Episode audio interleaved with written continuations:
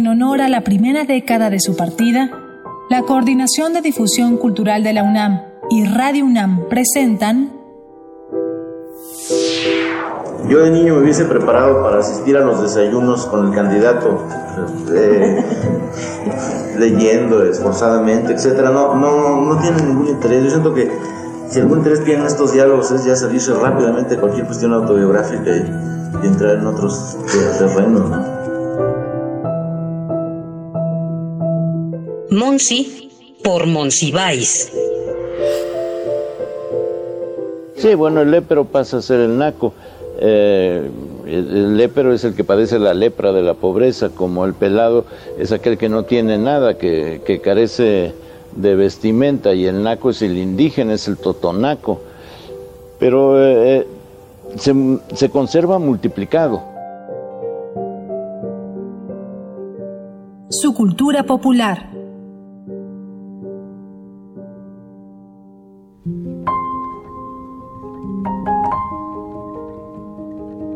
Un transeúnte urbano avanza desde la Torre Latinoamericana por la abarrotada calle de Madero en el centro histórico de la Ciudad de México. En contraste a las fachadas postcoloniales, al Templo de San Francisco, sobreviviente de un exconvento, y al probable fondo musical de un organillero, encontrará en su camino cadenas de restaurantes de comida rápida internacional, aparadores de ropa que superan por mucho el salario mínimo y un coro de divulgadores de locales de tatuajes y lentes que existen en las ratoneras comerciales que pululan en una calle que fue tan recurrida por los peatones que en 2009 terminaron por cerrarle el paso a los automovilistas. Es un collage móvil y vivo con recortes de revistas de todas las décadas de nuestra ciudad. Pero al llegar a la esquina con Isabela Católica, el caos se convierte en orden abrumador. Ahí la nostalgia ha sido etiquetada.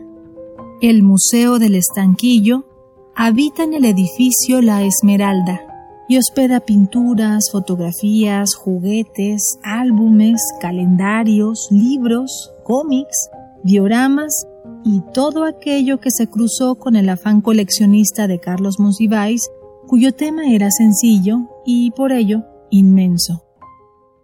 La cultura popular.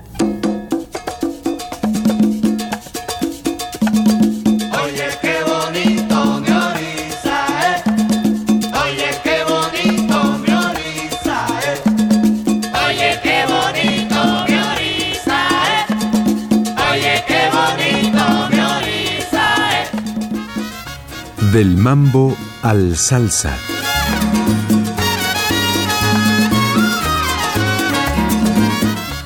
Programa número 5. El retorno triunfal del trópico.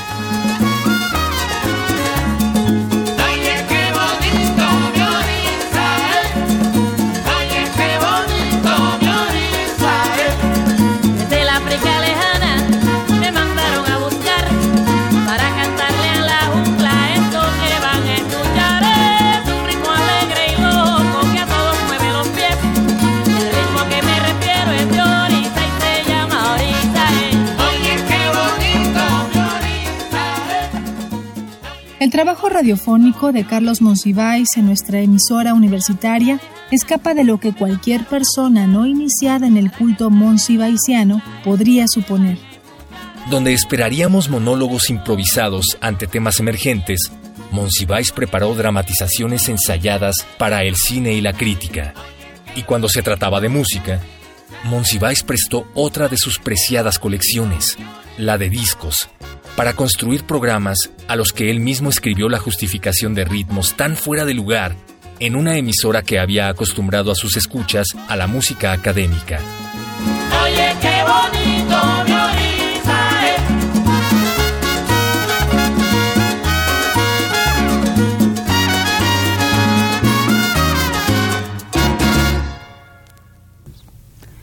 El último hoyo funky se ha cerrado. El Chicago en la calle Felipe Villanueva de Peralvillo ha dejado de ser hoyo funky, templo del rock chicano, para aparecer suntuosamente transformado en centro de la música tropical. La hegemonía del rock, que duró cerca de una década, desapareció al ser hostigados los grupos, al perder su aureola omnímoda, que mezclaba prestigio social y auge del colonialismo cultural, y predominio de la onda y culto por los estímulos entonces novedosos. El colonialismo cultural continúa acrecentado, pero el movimiento del rock mexicano nunca logró cabalmente imponerse. Faltó el conocimiento generalizado del idioma inglés y las cualidades formativas para generar y sostener grupos musicales de calidad. Como en todas partes, imperaron los Beatles, los Rolling Stones, los Who. No hubo capacidad, y esta es una fase que México compartió con el resto del mundo, de organizar un movimiento musical sólido. A continuación oiremos del espléndido disco Tremendo Caché, con Celia Cruz y Johnny Pacheco, dos melodías, Cucala y Tres Días de Carnaval. El disco es Vaya XBS 37. moderna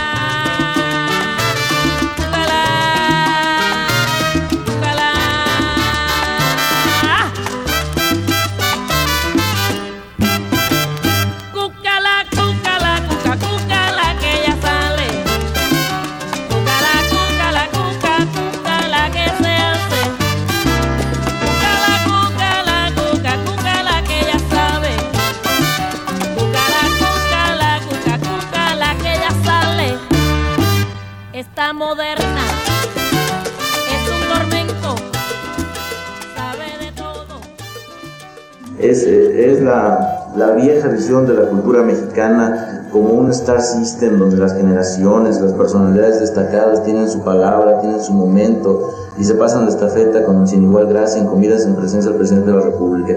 Creo que, que todo eso, aunque yo intenté hacerlo crítico y aunque yo intenté formularlo del modo más acervo posible, eh, finalmente se resuelve una visión muy convencional de la cultura mexicana, que no ha sido la alta cultura. La alta cultura ha sido una parte muy importante, pero una parte que ha cubierto a una élite. Yo creo que ver ahora la cultura mexicana debería, de otro modo, atendería aspectos de la cultura popular que uno suele ignorar o diseñar por las comodidades y las complacencias de pensar que eh, concentrándose en la alta cultura uno llega a formar parte de ella y de algún modo está eligiendo su propio estatus, su propio momento, ¿no? Monsiváis poseía una característica casi estereotípica del intelectual que es difícil mediar. Ostentar una opinión tan firme que pasa por misántropo, pero nunca con el afán de ofender, al menos no gratuitamente. Era de izquierda, pero no militó en un partido político. No se negaba a intercambiar palabras con cualquier punto de vista distinto al suyo, pero sus convicciones en pro del aborto, del feminismo y de los derechos de la comunidad homosexual le ganaron la antipatía de los grupos conservadores, aunque lo que más les ofendió fue su postura en contra de la tauromaquia. Y en la cima de todo ello estaba su fijación por las manifestaciones del arte que ocurrían fuera de las academias y los museos, en las arenas de lucha libre, en los cabarets, en las plazas de los mariachis o en las fiestas patronales. Todo ello podía conservarse de forma física y fue con estas evidencias que construyó su colección.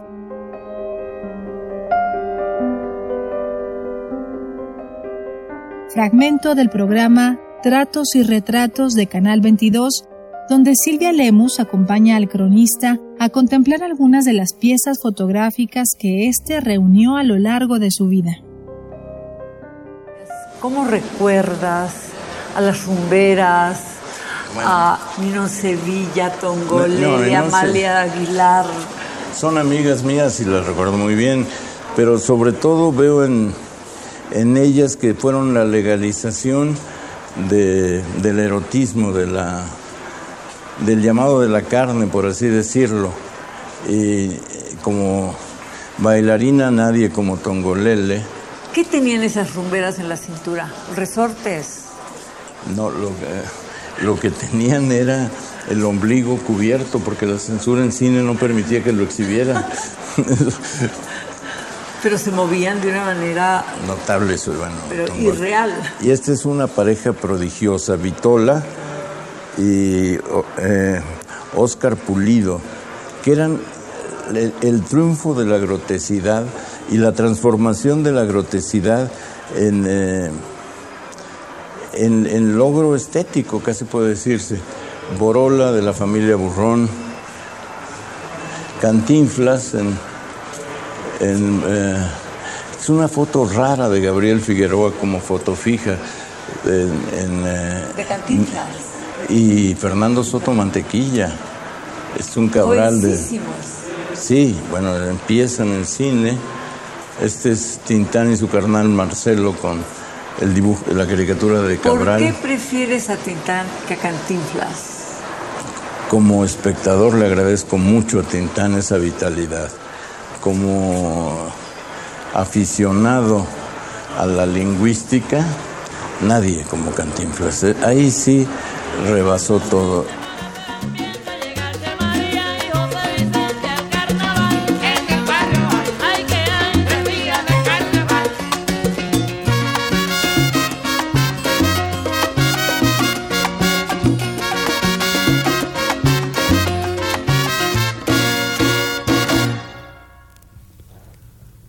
Enorme esfuerzo, cientos de grupos en todo el país, la convicción fatal de que las letras de rock solo tenían sentido en inglés, parodias melancólicas, canciones moralistas, públicos desentendidos de cualquier logro musical e inmersos en su propio rollo. ¿Sí? El rock mexicano se fue disolviendo. Cesaron las deliberaciones del sudor y la descarga seminal al oír la última imitación de Mick Jagger o David Bowie, y con rapidez solidificante fue retornando el gusto, el delirio por la música tropical. Mientras, en los barrios latinos de Nueva York y en la isla de Puerto Rico, salsa, el nuevo ritmo, ganaba adeptos y se adhería con facilidad a multitudes. Prestigios ya clásicos se incorporaron de inmediato. Celia Cruz, La Lupe, Tito Puente, Mongo Santa María. Otros fueron dándose a conocer. José Cheo Feliciano, Johnny Pacheco. Del disco anteriormente reproducido incluimos otras dos melodías. La sopa en botella, antiguo éxito de la Sonora Matancera, y Rico Changuí. El disco es Tremendo Caché, Vaya, XBS 37.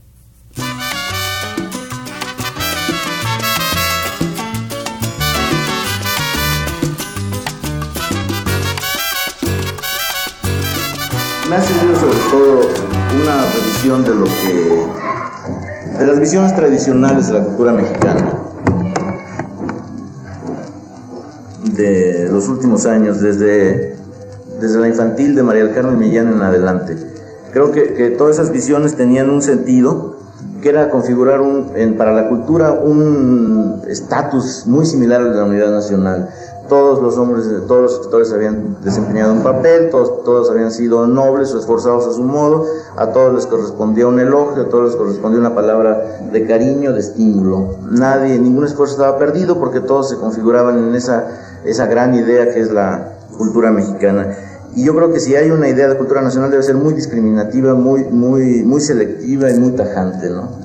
Una cultura nacional no puede incluir, por ejemplo, a una estatua en vida y a un polvo, sombra y nada en muerte como Jaime Torres Bodet, ¿no? Esos, esas instituciones están, esas instituciones en vida que hizo la cultura oficial no tienen ningún sentido ya cuando estás hablando de una idea de cultura nacional. En cambio hay que reivindicar una cantidad de cosas enorme. Eh, por ejemplo, Por ejemplo, yo creo que hay una tradición eh, de cultura popular que se ha confundido mal y que sea, sobre todo, que se ha enseñado un modo tan tedioso que ha alejado a los estudiantes. Yo creo, por ejemplo, eh, Astucia de Inclán o Los bandidos del río Frío de Paino son libros muy vivos que tienen mucho que decir a una mentalidad contemporánea y que, sin embargo, como están inscritos en un programa de, de estudio de la literatura, del modo de, de este modo de unidad nacional, donde Paino acaba siendo un diputado por Tlaxcala o algo así, la- la- lo- los estudiantes huyen de la posibilidad de, de- de encontrarse vivificados por lecturas así. Creo que hay una cantidad de cosas muy recuperables en la historia cultural mexicana que no se están recuperando por esa idea de la unidad nacional que todavía priva, ¿no? Con manualitos como los de Carmen ¿y tú has empezado etcétera. esta tarea de recuperación? Yo creo que mucha gente, ¿De ¿no? Yo creo que sobre todo lo que empezó esta tarea fue el 68. Que el 68 eh, sí modificó radicalmente muchas perspectivas, sobre todo modificó perspectivas del sentido vital de una joven generación y que eso le ha dado a la tarea cultural crítica una, un nuevo campo, un campo muchísimo más amplio que el que, que se había conocido. Hasta aquí el diálogo que sostuvieran Margarita García Flores y Carlos Monsiváis.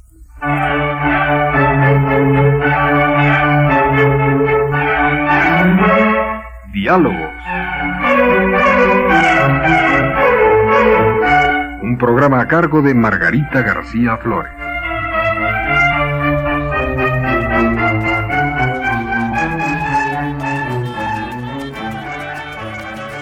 El nombre de Carlos Monsiváis se suma a la larga lista de artistas que a lo largo de nuestra historia se dieron a una curiosidad por las cuestiones terrenales por encima de los aspectos más elevados a los que se consagran otras mentes no menos fascinantes.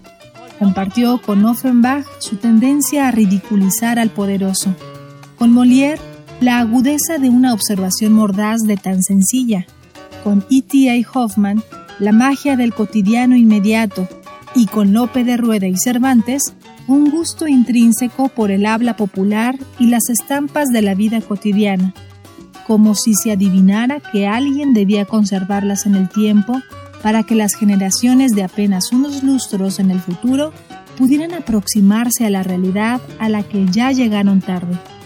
Y los recuerdos, sabemos bien, no proceden de los monumentos, sino de las calles en las que habitan.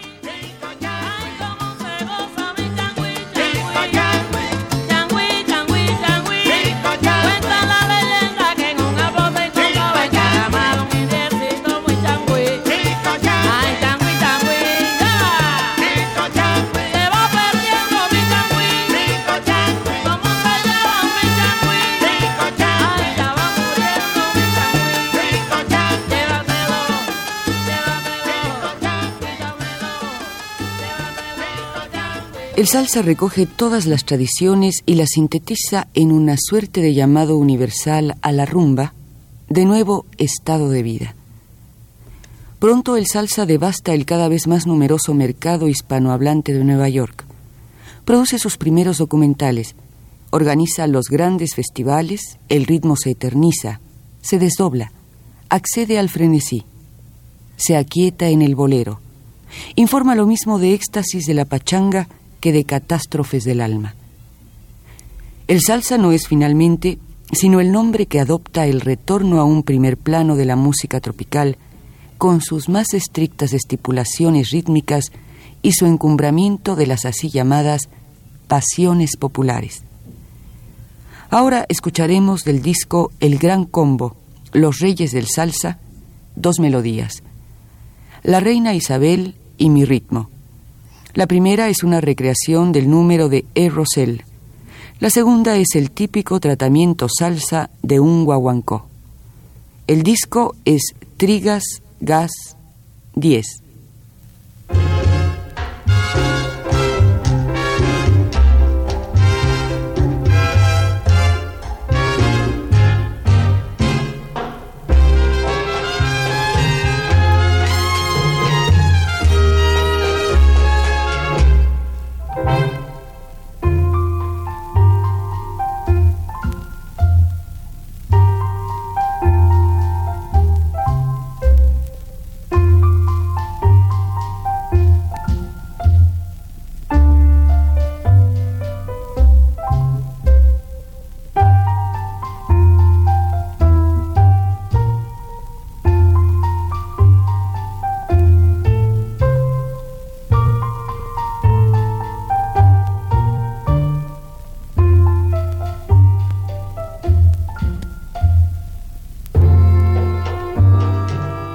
Entrevista de Noticieros Televisa a Carlos Monsiváis en 1977 con motivo de la publicación de su libro Amor Perdido. Amor perdido. Don Carlos, ¿cuándo se perdió el amor? Bueno, el título es una, una atribución de, de mi nostalgia. El título realmente tiene que ver con el libro del modo en que a mí se me antoje, porque es un homenaje a una canción y a una cantante, es un homenaje a, a la versión de Amor Perdido de María Luisa Landín. Teniendo ya el título, me propuse hacer el libro, ¿no? A partir de. Pero no es expresión de una desilusión ante la realidad mexicana. Podría ser, pero entonces se volvería simbólico. Yo creo quisiera haber sido mucho más concreto. Me gustaba una canción, me gustaba el título, tenía una serie de crónicas y decidí empalmar el resultado. Entrevista para la misma televisora con motivo de la muerte de María Félix. Don Carlos, buenas tardes. ¿Cómo le va, don Jorge? Afortunadamente bien, Carlos. ¿Cómo, cómo te ha tomado esta, esta bueno, pues, tristísima la noticia? inevitable de la muerte de una amiga excepcional y además la, la certidumbre que la van, vamos a seguir matando todos los días en vano, porque si alguien queda, no en el sentido de eternidad, que eso no, no eso no sé en, todavía en qué consiste, pero sí en el sentido de permanencia en la memoria. Si alguien queda como Pedro Infante, María Félix, Cantinflas, es eh, como Pedro Infante Dolores del Río, Cantinflas es María Félix. María Félix es extraordinaria en, en su impulso, en el reconocimiento que ella tuvo muy pronto de dónde estaban las vetas básicas, en la manera en que se construyó a sí misma, la resistencia eh, realmente única a todo lo, a todos los modos en que intentaron desbaratarla con el rumor, la calumnia, las acusaciones viles, las anécdotas fantásticas.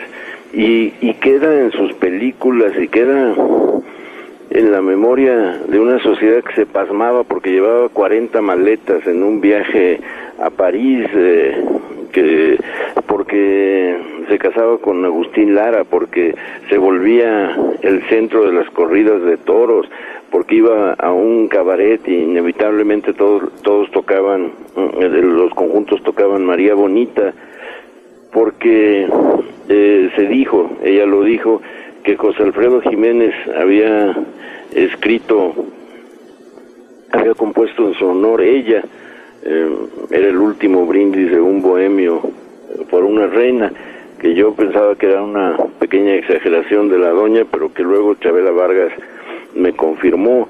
Todo esto y, verla enamorada, verla en Río Escondido, eh, como la maestra, arrebatadoramente este niño es México, verla en todas las películas, en todos estos melodramas, eh, y que hubieran sido infames sin su presencia, verla en, en la cucaracha gritando heroica, échenles mentadas que también duelen, es saber que así se le mate todos los días, y así también todos los días la va a resucitar una memoria agradecida.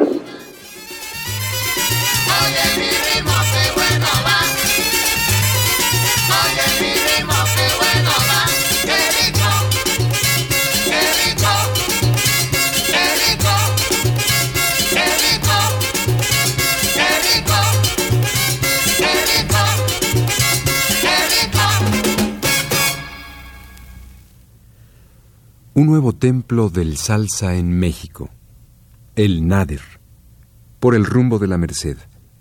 Los alrededores son previsibles. Gimnasios, baños de vapor, taquerías, ferreterías, depósitos. El local también es visualizable de antemano. Lo que es insólito, lo que será siempre insólito, es el entusiasmo, la actitud gozosamente reverencial de los concurrentes. En todos los salones del país, lo tropical impera con conjuntos nacionales. En el Nader son músicos cubanos o puertorriqueños los que repican, tumban, desmontan, extienden el imperio del salsa que ya va de los tugurios de Tijuana a las zonas rojas del sureste. Como siempre, el elemento de lumpenización interviene. Ahora oiremos dos versiones extraordinarias de salsa. Celina y Reutilio. El disco es Santa Bárbara, Eco, 25270, y Cantándole a Santa Bárbara y la Lupe. El disco es La Era de la Lupe, Tico, LP, 1179, en Bambé Pata Pata.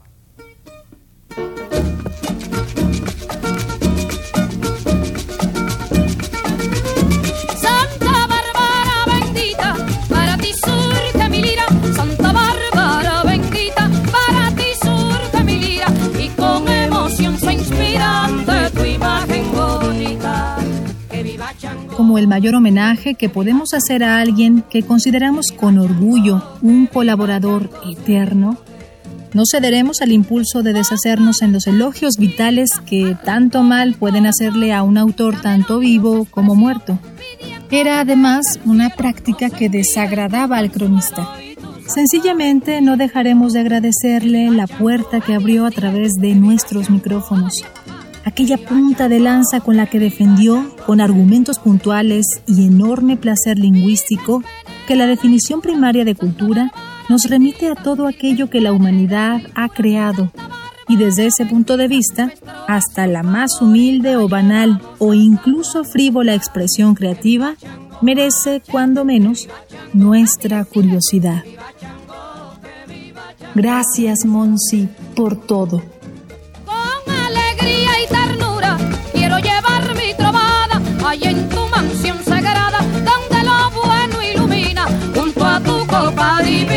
Y tu santísima espada. Que viva Chango, buenos días. Que viva Chango, allá papá. Que viva Chango, que viva Chango,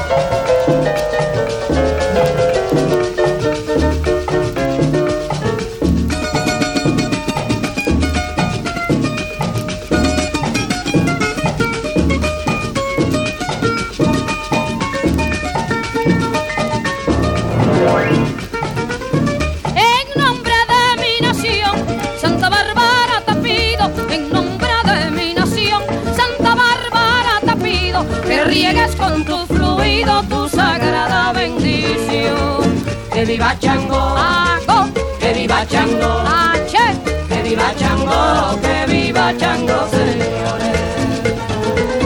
Yo también de corazón te daré mi murmurío, con orgullo y poderío haré que tu nombre suba y en el nombre de mi Cuba este saludo te envío. Que viva Chango, que viva Chango, días papá, que viva Chango, que viva Chango, señores.